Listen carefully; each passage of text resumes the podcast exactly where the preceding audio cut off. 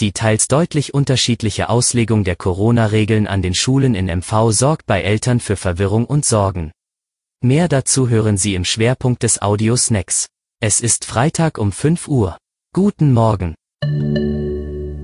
Vorweg die regionalen News. Ministerpräsidentin Manuela Schwesig hat Probleme bei der Umsetzung der Impfstrategie eingeräumt. Mit der Öffnung der Corona-Schutzimpfungen für die Kategorie 2 mit chronisch Kranken, Erziehern, Lehrern und Polizisten wachse die Zahl der Betroffenen rapide an, ohne dass schon genügend Impfstoff bereitstehe. Das ist das Kernproblem, sagte Schwesig gestern im Landtag. Sie kündigte für Sonnabend einen weiteren Impfgipfel mit Kommunalpolitikern und Hausärzten an, um über mögliche Veränderungen zu beraten. Ziel sei es zwar, Hausärzte möglichst rasch in das Impfregime einzubeziehen.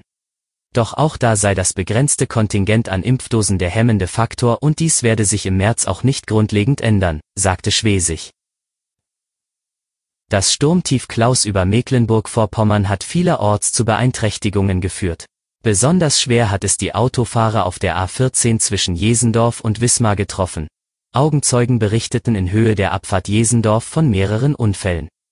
Den Angaben der Polizei zufolge hat es insgesamt zwei Unfälle in Richtung Schwerin mit je einem beteiligten Fahrzeug und drei Unfälle in Richtung Wismar mit mindestens sechs beteiligten Fahrzeugen gegeben. Zwei Menschen wurden dabei leicht verletzt. Grund für die Unfälle waren starke Windböen, Glätte und heftiger Hagelschauer. Zum Schwerpunkt.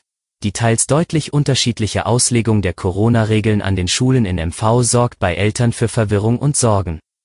Das betrifft vor allem die Schüler der Klassen 1 bis 6 in Regionen mit Inzidenzen von 50 bis 150 sowie die Begriffe freiwillige Präsenz und Präsenzunterricht.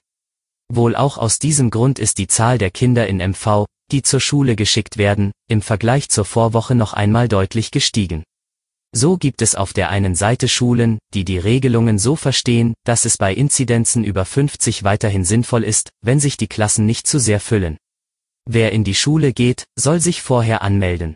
Wer zu Hause bleibt, muss sich abmelden, heißt es dagegen in anderen Einrichtungen, in denen die freiwillige Anwesenheit eher als Regel verstanden wird. Teilweise werden Eltern auch mit Nachdruck aufgefordert, ihre Kinder in die Schule zu schicken. Begründet wird das etwa damit, dass Lehrer die doppelte Betreuung kaum noch leisten könnten. In einigen Schulen findet inzwischen sogar wieder regulärer Unterricht in nahezu vollen Präsenzklassen bei Inzidenzen zwischen 50 und 100 statt. Eltern, deren Kinder zu Hause sind oder in der Schule nur die vorgesehenen Aufgabenpakete bekommen, befürchten deshalb massive Nachteile. Bei Inzidenzen zwischen 50 und 100 wird nicht mehr an die Eltern appelliert, ihre Kinder möglichst zu Hause zu betreuen, erläutert Ministeriumssprecher Henning Lipski. Ab 100 gelte dieser Appell aber wieder.